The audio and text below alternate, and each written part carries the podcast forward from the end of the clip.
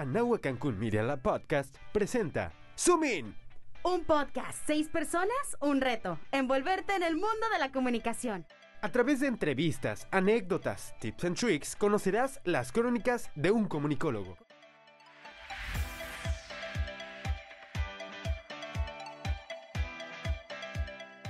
Hola, ¿qué tal amigos? ¿Cómo están? Aquí su servidora Mena Domínguez hablándoles desde el que yo sé que es su podcast favorito, Zoom creado por alumnos de la Universidad de Anagua Cancún desde comunicólogos, porque ya somos todos comunicólogos desde que decidimos entrar en esta carrera y este podcast es más que nada de comunicólogos a comunicólogos, ¿no? Y en esta ocasión les traigo a una super invitada especial y es nada más y nada menos que Blanca Velarde. Un aplauso, por favor ella me dio clases, entonces por ahí comenzamos bien, porque mira que dar teorías de la comunicación no, no está nada fácil, ¿verdad Blanca? ¿Cómo estás? Bienvenida.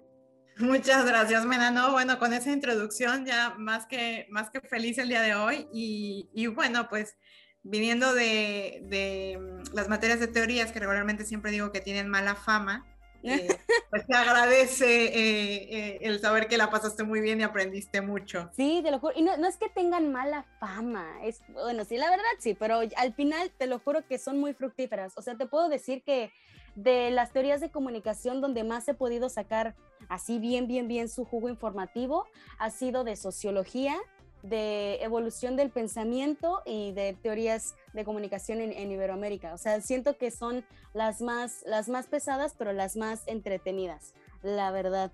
Y bueno, qué placer tenerte aquí y déjame presumirles a todas las personas que nos están escuchando que, señores, Blanca Velarde, permítanme decirles, ella obtuvo la primera medalla de liderazgo Anáhuac en comunicación. O sea, no, no es una de las que ha tenido, no. Fue la primera en obtener esta medalla. Y yo te quiero preguntar, Blanca, ¿cómo rayos puedo yo hacer para ganarme una también? O sea, ¿cómo fue, ¿cómo fue este proceso? O sea, porque imagínate ser galardonada, por decirlo así, o reconocida más bien es la palabra por la Universidad de Anáhuac Cancún con esta medalla de liderazgo, has de estar súper contenta con ello. La verdad que sí, fue un momento muy emotivo y muy bonito. Eh, no, no solo por lo que representa el obviamente el, premio como tal o el reconocimiento, que eso siempre se agradece, sino por el momento. Sí tengo que decir que, eh, bueno, ya lo dijiste, doy clases en la Universidad de Nahuatl. Yo soy de esas personas que egresé y creo que nunca me fui de la universidad, creo que eso es algo bueno. Siempre he estado en contacto de una u otra forma en el Consejo de Egresados, como profesora, eh, pues ya sabes, en Ajonjolí de todos los moles, de todo un poco mientras se ha podido, ¿no? También compaginar con la carrera eh, profesional, ¿no? que ya a veces es un poco más exigente conforme vas creciendo y encontrando sí. estos proyectos.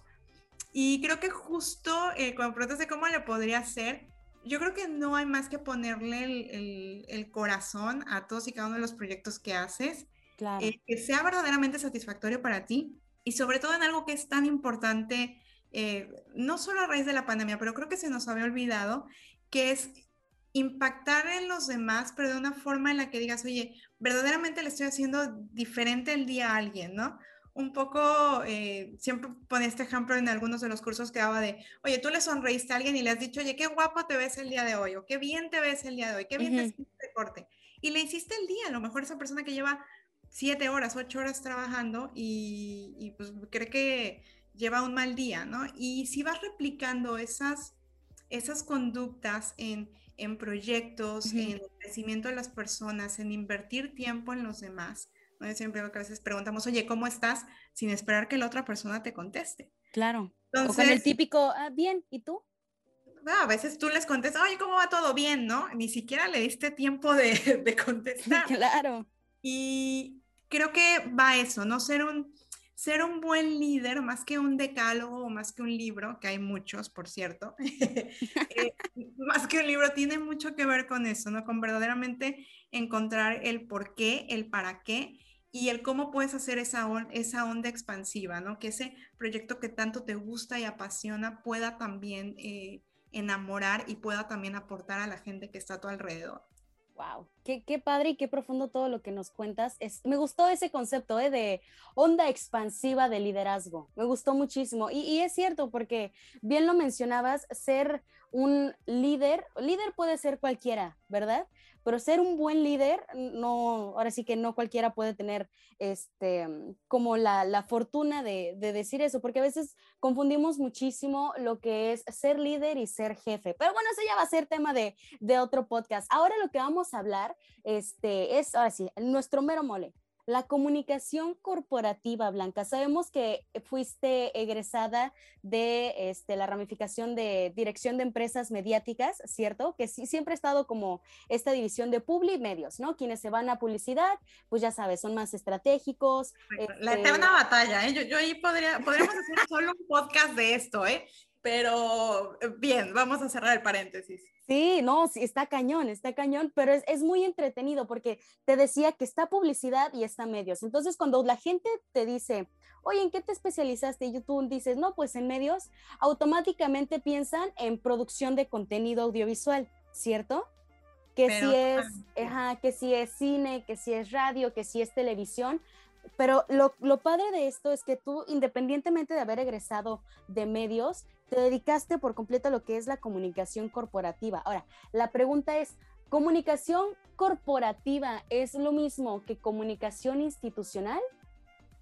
Uy, mira, creo que ahí tendríamos que empezar a evolucionar y yo creo que en muchos sentidos la comunicación es una de las ramas eh, del saber que ha evolucionado vertiginosamente en los últimos 10 años probablemente. Y estos últimos dos años, pandemia y todo en medio, han sido eh, exponenciales e increíbles. O sea, ha habido un fenómeno impactante eh, en cuanto muchas empresas empezaron a decir, oye, ¿qué crees? Creo que sí necesitábamos a alguien que viera nuestra parte de comunicación, no solo la parte de comunicación institucional o la parte de comunicación corporativa como tal, ¿no? Que tradicionalmente pues dices, oye, pues es el que hace pues un boletín de prensa, invita a, los medios, que una conferencia de prensa, o sea, es como esa, cuidar esa relación con, con los medios de comunicación, por así decirlo, ¿no?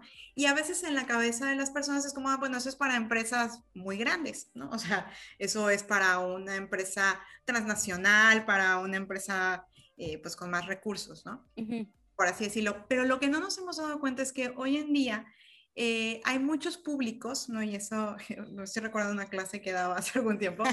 Todas las empresas tienen varios públicos, ¿no? No solamente están los medios de comunicación, y hoy en día están los colaboradores, los accionistas. Claro, eh, los stakeholders, ¿no? Exactamente, los stakeholders. y cada stakeholder tiene eh, un target diferente o características diferentes y hay eh, el mismo stakeholder como colaboradores, pues tú te encuentras un mundo, ¿no? En, un, en una empresa te encuentras al chavito de 18, 19 años, que es su primer trabajo, está totalmente metido en la onda gamer y en un punto virtual y tal, y te puedes encontrar al señor que tiene 40, 50 años y que está en otro rollo generacional. Claro, wow. Y tú tienes que alcanzar a esos dos públicos y explicarles, y lo más importante, contarles una historia de qué es lo que la empresa está haciendo por ellos, por qué son importantes, más allá del típico eh, ponerse la camiseta, ¿no? O sea, ya eso es como, siempre digo, alguien que te dice ponte la camiseta es como del siglo pasado, ya no hay, la gente no se quiere poner las camisetas, ninguna.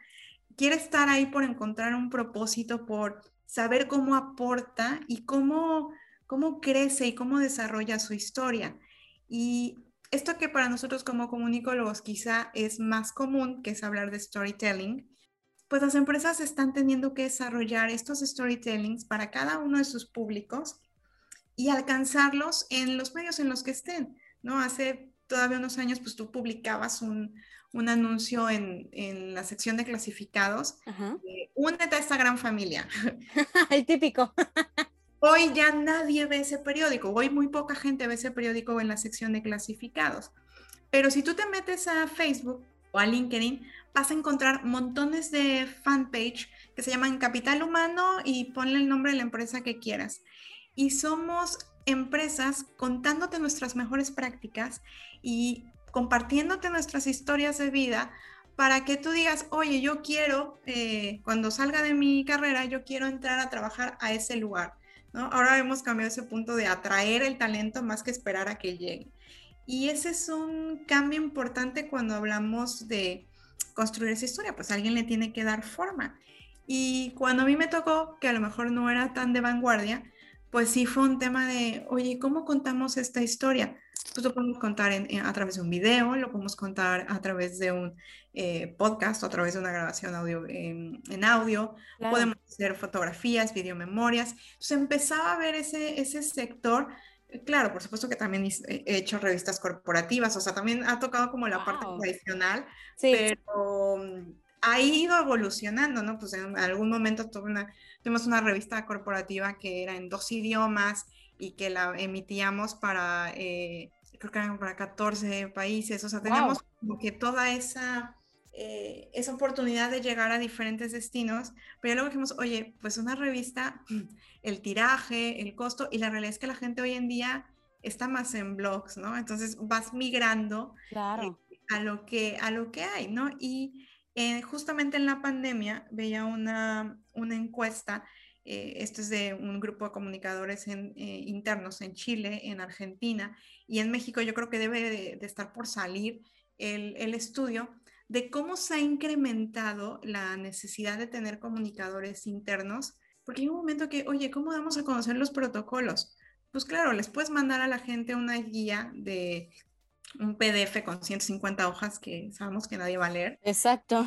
Pero puedes hacer un video padrísimo, educativo, didáctico, con una historia en la que les cuentes cuáles son las medidas de prevención con el COVID y cómo, cómo pueden ir aprendiendo a sobrellevar esto, que ha sido mucho de lo que hemos vivido en el último año y medio. Está muy fuerte la situación y actualmente sigue así, ¿verdad? Porque la pandemia todavía continúa hasta que no estemos todos vacunados. Eh, hay que procurar siempre seguir en casa, pero entonces hay un tema, Blanca, que tú tocaste y es atraer a las, a las personas, porque es, es ciertamente lo que, lo que comentabas, las personas ya no van hacia las marcas. Las marcas tienen que dirigirse por completo a las personas. Y ahí es cuando, aquí viene un concepto muy importante, señores, que es crear este buyer persona, ¿no? Este, este buyer person de, de cuáles son, de, ahora sí que sus pasiones, sus intereses, para de esta manera tú como comunicólogo crear una estrategia que se adecue a las necesidades que tiene la persona y que sabes que tu empresa o tu marca puede cubrirles, ¿no? Ahora, la pregunta que se me acaba de ocurrir, Blanca, es, ¿te ha pasado algún momento que hayas sentido que estás en una situación de comunicación en crisis en las que realmente te costó mucho trabajo sacar adelante la empresa? Híjole, yo creo que a lo largo de, tu de, la carrera profesional te encuentras con varios momentos. Eh, hay algunas situaciones, siempre que hablamos de crisis, yo creo que hay situaciones eh, que pueden detonar crisis. Sin embargo, yo creo que lo que vivimos con la pandemia es que esa sí era la, la, crisis de la crisis, sí, porque era por todas partes, ¿no? O sea, es, una crisis eh, del sistema económico, ¿no? De todo lo que, una crisis social en, en primer momento, eh, psicológica también, o sea, yo creo que muchos pasamos por ese proceso de... Eh, qué va a pasar cuando para esto es un poco de paranoia con el tema de la, de, de la enfermedad y saber cómo gestionarla y cómo gestionarla, eh, sobre todo de forma responsable y pensando, por supuesto que hubo impacto y, hubo, y hubo consecuencias eh, en todas las empresas, pero pensar en cómo uno comunicarlo de forma transparente y cómo, cómo hacer llegar esa, esa información a la gente o a los equipos de trabajo. Creo que ese quizás ha sido de los momentos más críticos y muchas, ha sido un reto muy, muy, muy importante para muchas empresas que no pudieron o no supieron cómo reaccionar y al final del día eso también tiene un costo con cada uno de tus stakeholders, ¿no? Eh, y en, en, situaciones que eran, híjole, yo creo que situaciones que eran de decisiones muy arriesgadas, eh, como en el caso del sector en el, que, en el que estaba en ese momento de la hotelería, de, oigan, pues vamos a cerrar. Wow. Pues de repente se dice fácil, pero llegar a esa decisión ha sido un proceso súper doloroso para todos y a todos los niveles de, la organización, desde el directivo, hasta, desde el dueño, directivos, hasta, eh, el, eh, hasta el colaborador em, de cualquier nivel. Y son procesos en los que sí la comunicación hace la diferencia, sí, sí importa decirte lo que estamos viviendo, cómo lo estamos viviendo, cómo lo vamos a afrontar e incluso en estos casos en los que muchísima gente el año pasado se quedó sin trabajo, pues es es una forma, buscar la forma más ética y quizá la, la forma más humana de hacerlo. Y aquí sí, relacionado con tu primera pregunta del liderazgo, pues yo creo que siempre es la, em, la máxima de pensar, oye, la persona que tienes enfrente probablemente tiene familia, podría ser tú el que esté del otro lado. Entonces, hazlo lo más transparente, lo más humano. Y también sin generar caos o miedo, ¿no? Yo creo que también eh, el año pasado vivimos muchas situaciones de brotes de miedo. Sí, eh, caray. De los supers, de todo. Entonces, no seas parte de esa crisis y, y, creo que en ese momento el mensaje era, oye, pues no te preocupes, ve a casa, cuídate, cuida a tu familia y cuando esto vaya repuntando, pues ya nos iremos encontrando todos otra vez en este camino para ir levantando el destino.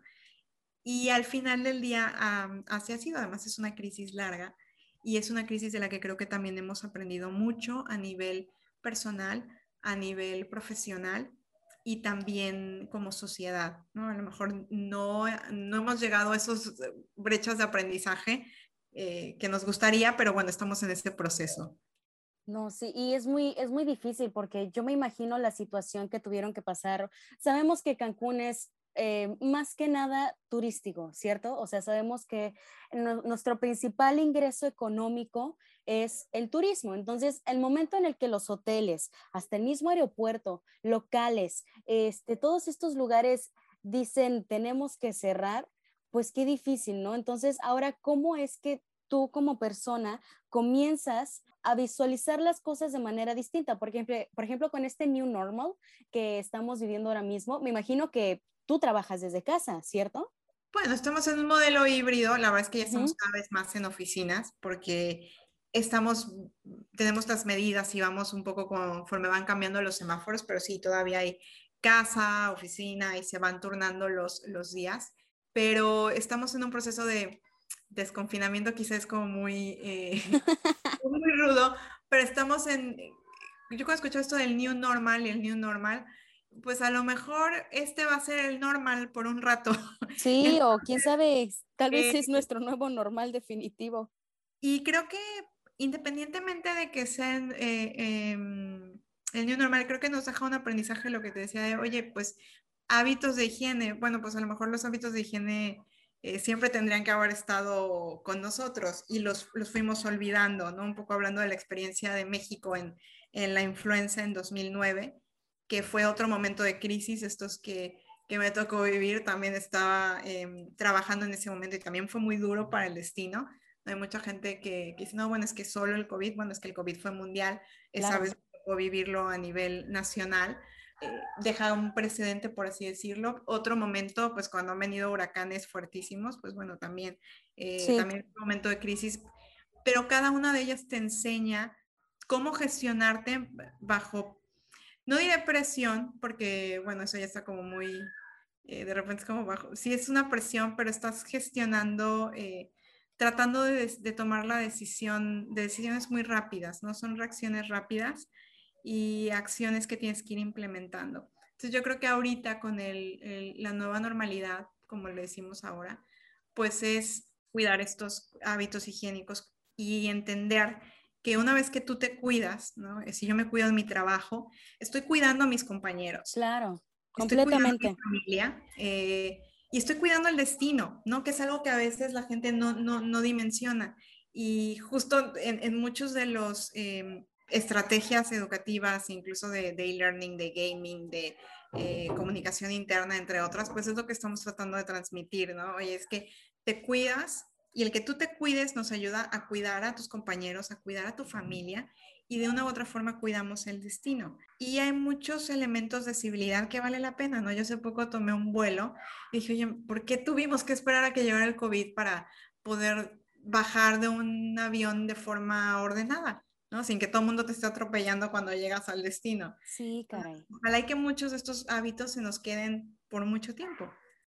Y lo curioso de, de todo esto es que automáticamente las empresas tuvieron que ponerse un stop y decir, a ver, este, si yo no quiero seguir perdiendo a mis empleados, si yo no quiero seguir perdiendo a mis clientes, si yo no quiero que los proveedores dejen de, valga la redundancia, ¿verdad?, de proveerme, eh, ¿Cómo es que tengo que determinar una nueva cultura organizacional, porque sabemos que la cultura organizacional es literalmente la personalidad de la empresa, ¿verdad?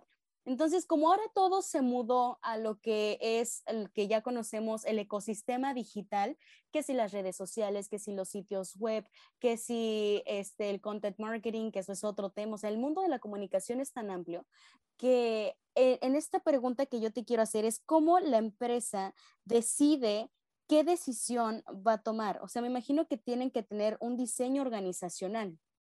Hay un diseño organizacional, por supuesto, de, de, de fondo y cada vez lo que te decía, hay más la conciencia de la importancia de estas áreas en muchas empresas del segmento, ¿no? Yo te puedo decir de varios colegas que tengo en otras, eh, en otras empresas que ya van como que haciendo ruido y hemos ido picando piedra, pues, en, en, estos Picando piedra. Eh, y de una u otra forma vas, vas armando o vas creando esa necesidad y dando respuesta también a, la, a, a, lo, mira, este es el producto terminado y esto es algo que tú puedes brandear es algo, todo donde esté tu logo lo puedes brandear y es importante, lo puedes dirigir, ir a las universidades, eh, traer eh, talento joven, o sea, empiezas a, a, jugar con estas diversas estrategias y también con estas diversas historias. Y llega un momento que pues subirse a lo digital también tiene su chiste, o sea, no es nada más como que abres una página de Facebook y ya cualquiera la, la maneja, pues oye, tú puedes subir un meme, ¿no? subirte, subir un meme a tu página y puede ser un hit, ¿no? O sea, puede ser un hit de en cuanto a cuántas veces se compartió, a cuántas personas alcanzaste, etcétera. Pero mal enfocado, también te puedes, eh, también puedes perder toda esa reputación y también puedes perder ese, ese, ese enfoque. Le ha pasado a muchas empresas, eh, recuerdo el caso de, la, de, esta marca de lentes, con un anuncio, un tweet que hicieron de, de, de Checo Pérez hace algunos años, eh, y cómo todo el mundo se les fue encima. Y hay muchos de estos casos que podemos ubicar que viene el momento que oye, necesito un especialista, verdaderamente necesito un especialista para llevar mi página de atracción de talento o mis canales, porque además es eso. Hoy en día tenemos canales. Tú encuentras Facebook, Instagram, LinkedIn y en algunos casos Snapchat y TikTok de marcas que están ahí presentes y están generando sí. de presencia consciente para decir, oye, pues yo quiero trabajar en esta empresa y yo quiero trabajar cuando termine en este lugar. Y están constantemente dando eh, muestra de sus buenas prácticas. Oye, esos son una serie de canales para un segmento, ¿no? para, un, para un segmento de stakeholders. Tú te vas a otro segmento de stakeholders y hay otros canales eh, destinados y otros, otros puntos que hay que administrar. Entonces, ¿Se vuelve esto una labor de estrategia? Sí, por supuesto. Y cuando me preguntabas que si es lo mismo la comunicación corporativa o la comunicación institucional, para muchas empresas empieza a existir en español, pues es la figura del DIRCOM o el director de comunicación. Uh -huh. eh, y a nivel, lo que en Estados Unidos le llaman el C-Level, ¿no? O como un Chief Communication Officer, para empezar a, unificar esta estrategia a través de todos estos canales. Y en realidad es muy importante todo lo que hoy en día empiezas a comunicar porque la gente conoce tu producto a través de muchos de estos canales digitales y hoy en día a dos clics en, en, en, en el celular, ¿no? Entonces es estar consciente de eso y de la repercusión y ese impacto que puede tener. Y muchas veces también lo que cuesta no estar ahí. Claro. No, totalmente. Y eso que, que mencionas es cierto. Ahora estamos literalmente a un clic de tomar una de las decisiones más importantes de nuestra vida, porque ahora mayormente las empresas se manejan por e-commerce, ¿cierto? Entonces, es con la comunicación corporativa, es tu poder saber y entender cómo es que las personas piensan o cómo atraer a las personas para tú poderles transmitir ese sentido de, más que nada, identidad, que es hacer que tu empresa siempre tenga los brazos abiertos a recibir nuevos clientes. Y de esta manera yo siento que se mejora lo que es la, la estabilidad de la empresa, teniendo muy este, en claro siempre la misión, la visión, los valores de la empresa, que es lo que prácticamente se pretende transmitir. Y de esta manera, de esta manera se le va a dar como que una vida propia, ¿no? A, a, tu marca, porque tenemos muy, muy pendiente, y esto no es patrocinado, ¿verdad? Pero cabe aclarar que, por ejemplo, cuando piensas en, no sé, Coca-Cola y te dicen, destapa la felicidad, automáticamente tú piensas que cuando te tomas una Coca-Cola te sientes más contento. O cuando te tomas un Red Bull, te sientes más activo, más, más, más, este, más abierto, más dinámico. Y, y es lo curioso, que es cómo tú como persona tienes ese, esa capacidad, ese, ese superpoder, yo lo llamo así, de tú poder transmitir lo que realmente es tu empresa, ¿cierto? ¿Cuál sería como ese proceso, no tanto estratégico, sino creativo Mira, yo creo que ahora empieza mucho por crear la historia, ¿no? Cuando tú decías, em, cuando tú hablas de Coca-Cola, creo que ellos hace muchísimo tiempo entendieron que la historia no es el producto, ¿no? El, producto está ahí y acompaña una historia. Y lo que hacen principalmente, pues, es darnos esta, contarnos esta historia maravillosa en varios capítulos y en varios fragmentos para que nosotros podamos identificarnos y asociar esas, esas ideas. Y creo que a nivel de a nivel de esa figura de la que te hablaba de, de DIRCOM o, de este, digamos, orquestador, por decirlo de alguna forma, o director, orquestador, okay. o director de orquesta, eh, lo, que diríamos, lo que podemos tener es, oye, yo tengo varios stakeholders y tengo una esencia, ¿no? Que ese es eh, lo que sea misión, visión, valores, el statement, porque hay muchas empresas que ya están dejando de usar misión y visión y están migrando a estos statements o a decálogos o acciones más concretas, ¿no? Que también tiene que ver con un cambio generacional. Esto que soy y que abiertamente digo que, que, soy y es lo que defiendo y es lo que hago en, en, este mundo, no más allá del producto o el servicio, ¿cómo lo transmito a cada uno de mis buyer personas o cada uno de estos targets diferentes por naturaleza? ¿Y cómo voy a posicionar esa idea a través de estos segmentos. Y, quizá entra un siguiente actor que ha tomado mucha importancia en los últimos años, que es la responsabilidad social corporativa. Hoy en día, dentro de nuestras historias, de todo lo que hacemos como, empresa y como personas también, tiene que estar o ha tomado mucho, mucha importancia y ha tenido este reflector, este spotlight, toda esta parte de la responsabilidad social corporativa de, está bien que seas una empresa que se dedica a hacer X producto, pero ¿cómo lo haces? ¿Cómo cuidas el planeta? Que es también un tema muy importante de, los últimos, de, estas últimas tendencias. Y a nivel de branding personal, ¿no? Si hay alguien que nos esté escuchando, bueno, pues como influencer o branding personal, pues también, ¿qué historia quieres contar de ti mismo? Y cómo te vas a dar a conocer a través de cada uno de los, de los medios en los que estés o redes sociales en las que estés. Claro. Y en ese sentido, sí es una parte estratégica y también una parte creativa, ¿no? Lo que yo te decía, pues si tú ves quizá todavía de cada 20, 15 anuncios dicen únete a nuestra gran familia. Y, ya me dice, ¿qué tan creativo? Bueno, pues no lo sé, pero empieza a haber otra forma de narrar y de acercarte a, a ese sector que tiene que ver un poco por la parte de los sueños, quizá cuál es tu sueño y poder desarrollar el sueño con nosotros, ¿no? Hay una empresa aquí lo hace, hay empresas como Disney que también van trabajando con... eso era lo que te iba a decir, exacto, Disney es el primer ejemplo.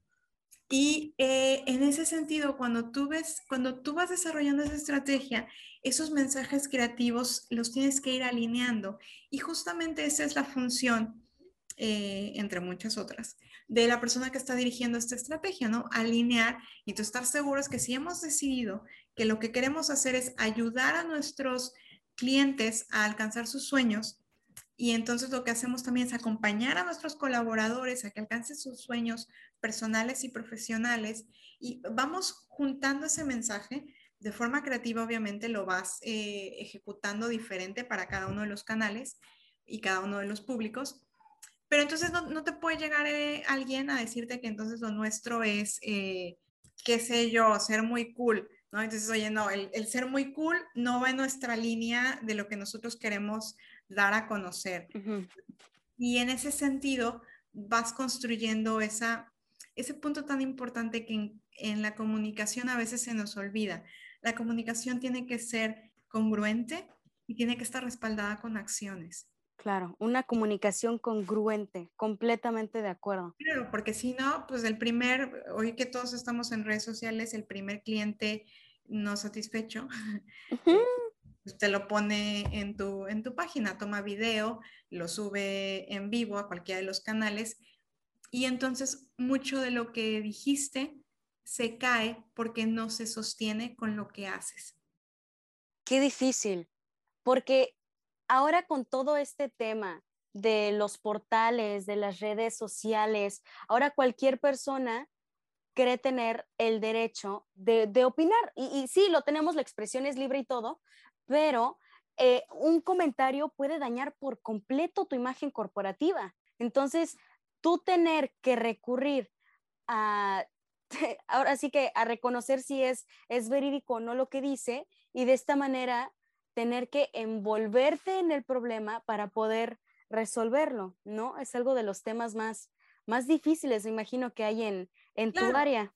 E incluso en, ese, incluso en ese momento, tú ya tienes esos escenarios, esos posibles escenarios, ya los tienes o ya los deberías de tener mapeados, ¿no? Es decir, cuando hablábamos de gestión de crisis, bueno, pues todo un capítulo de toda esta parte eh, en relaciones públicas y en comunicación eh, corporativa, pues es ver tu manual de crisis y no el típico manual de 800 hojas, de, sino, oye, eh, si sucede esto, ¿qué hago? Y sobre todo para que ya lo tengas la línea 1, 2, 3 y 4, porque eventualmente, esperemos que no, pero cuando sucede, ya sabes qué hacer y entonces puedes emitir un statement o unificado y no cada quien dice lo que cree que pasó, sino que ya puede salir como, como empresa o como actor, incluso esto funciona para el, para el mismo sector gobierno, entre otros, pues ya tienes claro quién tiene que dar la declaración, qué es lo que tiene que decir y en qué línea y cómo van a ser los tiempos de comunicación.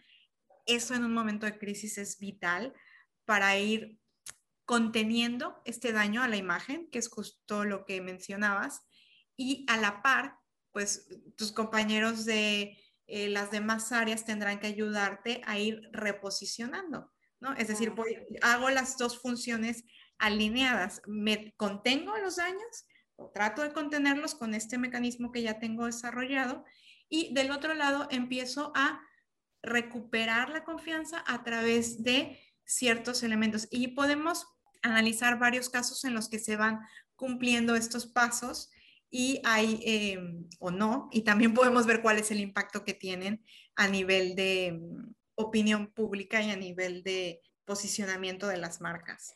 Y por eso, damas y caballeros, es importante tener un manual de crisis, porque si no, si no tenemos un manual, o sea, puede ir en picada la, empresa. Y regresando a este tema de la comunicación este, organizacional, sabemos que todas, toda empresa tiene un organigrama, ¿cierto? Pero ahora las personas ya no consideran este, que sea más humano, por decirlo así, llamar empleados a, las personas que trabajan dentro de la empresa, sino como colaboradores, ¿cierto? O sea, de, intentar de hacer de la comunicación o más bien de, esta típica pirámide, ¿no? De esta pirámide empresarial, donde hasta arriba siempre va a estar el big boss y hasta abajo pues va a estar el, el worker, ¿no? Entonces, yo te pregunto, Blanca, ¿cómo es que ustedes crean un mismo mensaje para distintas personas? Uy, ese es como el, yo creo que si tuviera la respuesta correcta, la pregunta ya sería como varita mágica, va, oh. tratando, va tratando de descubrir ese, eh, es como esta leyenda del, del arco iris y la olla de, de oro que está al final. Pues yo creo que tiene muchísimo que ver, uno, con conocer, tu, o sea, conocer la organización en la que estás, ¿no? Que ese es el, el primer punto, ¿no? Muchos de los elementos de cultura organizacional, es decir, cómo se comporta la gente, cuáles son los hábitos, los rituales, entre otros. Eso te va dando mucho la pauta para, mm, para saber. Esto es un poco como las nacionalidades. Hay lugares donde la gente es súper puntual eh, y entonces el que llegue tarde verdaderamente se ve mal. Y hay otros en los que hay un poco más de tolerancia, por así decirlo. No es tan importante la puntualidad. Y eso pasa también en, eh, en las empresas. Entonces, lo primero es conocer la cultura, eh, la forma de pensar y muchos de estos paradigmas que tienen, así como las personas, todos tenemos paradigmas, eh, algunos eh, los vamos superando a lo largo de nuestro crecimiento personal y profesional. Y cada vez que vas superando un paradigma, pues te vas dando cuenta que vas ampliando un poco más tu, tu rango, tu visión. Y a las empresas también les pasa lo mismo, pues al final del día las empresas están creadas por personas, entonces claro. siempre, hay paradigmas. Eh, hay un clásico de clásicos que se le no, pues es que aquí siempre lo hemos hecho así.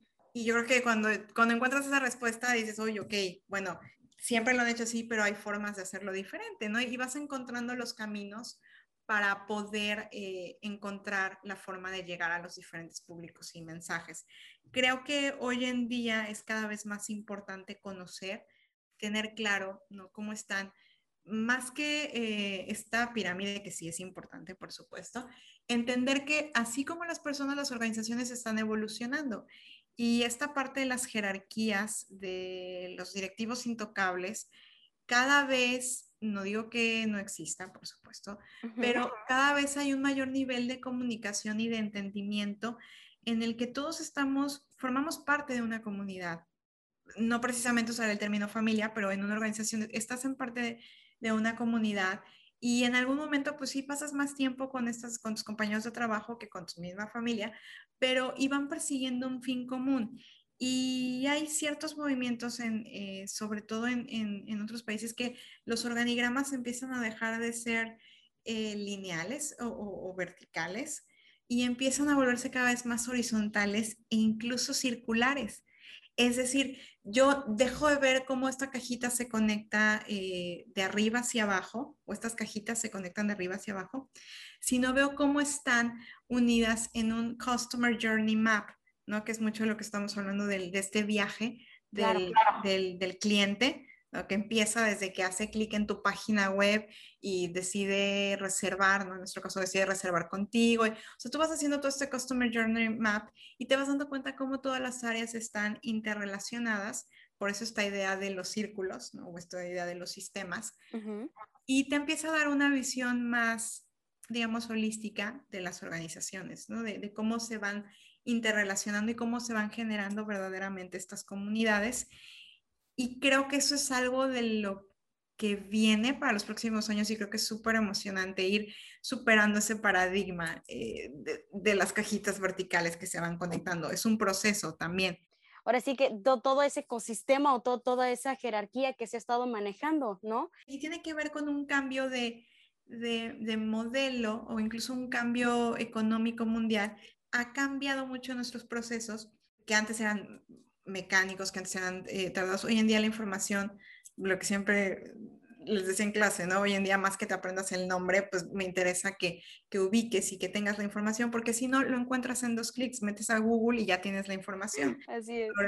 ¿Qué hago con esa información? Eso es lo importante de muchos de los sectores hoy en día es que literalmente estamos a clics de la información. O sea, esto, esto ha sido un cambio radical, ha sido un cambio muy importante para todos nosotros.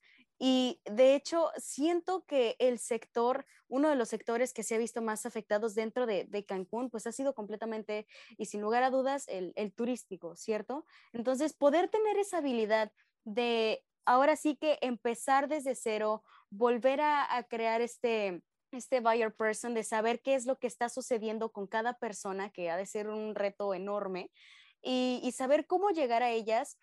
Es, es, algo que vemos dentro de la comunicación corporativa, ¿no? Además, si tu empresa no sabe quién es, o sea, si, si no tienen una buena comunicación interna más bien, no creo que sea posible que su comunicación externa sea lo más, lo máximo, ¿no? O sea, como que lo más, lo más factible y lo más viable. Qué importante todo lo que nos has contado, Blanca. Por último, a mí, por curiosa, ¿verdad? Me gustaría saber cómo es un día siendo o trabajando dentro de la comunicación corporativa, ya para poder ir aterrizando todo esto. Uy, yo creo que hay días de todo, ¿no? Hay días típicos y hay días muy atípicos. creo que eh, será difícil describirte un día, pero creo que es mucho pasa por la planeación, es decir, qué viene, ¿no? Creo que siempre tienes que tener visualizado qué es lo siguiente y no, y no me refiero como las tareas, no, sino un poco qué es lo que vas a contar, en qué estás, qué sigue, ¿no? En, en, en un punto. Y mira, una de las funciones tradicionales, pues es esto, lo de tener una revista corporativa. Bueno, pues qué viene en el siguiente número, qué vamos a, qué vamos a colocar, terminamos de publicitar el número anterior. Entonces, creo que un poco es siempre tener ese timing y estar constantemente conectado con lo que sucede en las diferentes áreas, porque eso te va a dar el timing y el pulso a nivel interno, ¿no? De cómo, cómo ir administrando, cómo ir dosificando esos, esos mensajes y también dedicarle tiempo a qué estás, qué está haciendo tu competencia. Hoy en día eso es eh, vital y con tu competencia, a mí siempre me ha gustado pensar que no solamente es los del mismo sector, sino qué está haciendo, qué están haciendo los demás. Claro. Eh, no solo en México, sino qué están haciendo en, en Estados Unidos, en China, en Alemania, porque muchas veces de ahí se vienen los momentos de, oye, pues podemos aplicar esto, podríamos, empiezas a encontrar esas ideas que, que a veces vienen de otro sector y, las, y son perfectamente aplicables a, a la realidad en la que estás y, por supuesto, la parte de de ir vinculada con la estrategia. Creo que siempre ir viendo esos objetivos eh, que, que se han trazado hacia dónde va la empresa y ver cómo estás ayudando o cómo desde tu trinchera estás, eh, estás contribuyendo a que esos objetivos se vayan, se vayan cumpliendo, ¿no? Al, a la par de esas eh, actividades, pues bueno, vas creando mensajes, hay seguramente escritos, hay campañas, hay eventos, hay muchas cosas que hay que hacer y diseñar. Creo que lo más importante en cualquier día típico es que lo disfrutes. Y creo que se disfrutan muchísimo los días eh, tranquilos, como los días que son los más acelerados, también tienen como ese, te dejan ese saborcito de aprendizaje que vas construyendo a lo largo de la carrera. Wow, qué padrísimo. Ya me dieron ganas de trabajar en comunicación ahora. Ay, no, Blanca, te agradecemos muchísimo por el tiempo que nos brindaste en este tu espacio que es Zooming. Tienes las puertas abiertas cuando tú quieras y ahí tendremos unos temitas pendientes que estuvieron muy buenos, pero siento que realmente este tiempo lo podemos seguir dividiendo, ¿no? Que es eh, poder seguir creando contenido como tú lo mencionas para poder llegar a distintas personas y que estas personas puedan acercarse a las empresas, disfrutarlas y, y, más que nada crear experiencias, ¿no? Que es lo que nosotros hacemos, porque ya no se venden productos, ya no se venden servicios, lo que se venden son o más bien lo que pretenden las empresas brindar son completamente experiencias. Te agradezco Blanca una vez más por estar aquí con nosotros. Espero les haya gustado a todos ustedes este capítulo de Zooming y no se pierdan todos nuestros capítulos porque vienen cosas muchísimo más interesantes y muy fructíferas para todos nosotros dentro del mundo de la comunicación. Blanca, muchísimas gracias. ¿Algo que no, quieras gracias. agregar? No, muchísimas gracias, Mena, por la invitación y la verdad es que espero que eso, que, sean, que sea información importante eh, y un poco de lo que haces al inicio. Creo que siempre pensamos en, en publicidad y medios como si fueran dos mundos completamente eh, separados. Y yo creo que en realidad siempre tiene que estar este puente que los une. Así es. Que conecta a los dos, ¿no? Y creo que cualquier, sin importar si estás en publi o si estás en medios, por supuesto que te puedes desempeñar en, en, los puntos cruzados y a veces la vida solita te va dando ese, ese camino, te va llevando y te encuentras con cosas que dices, oye, a lo mejor yo no me imaginaba dentro de una empresa, o yo me imaginaba en algún otro, seguramente en medios, en tele, en radio, y, y mira, es como... Y aquí terminamos. Y, y, me ha tocado hacer cosas padrísimas, ¿no? En, que son de radio, de, de, de, producción de audiovisual, etcétera, pero aplicado a empresas. Entonces, tienes esa, tienes ese, digamos que tienes ese perfil que se puede adaptar y que puede aportar muchísimo a, cualquier organización.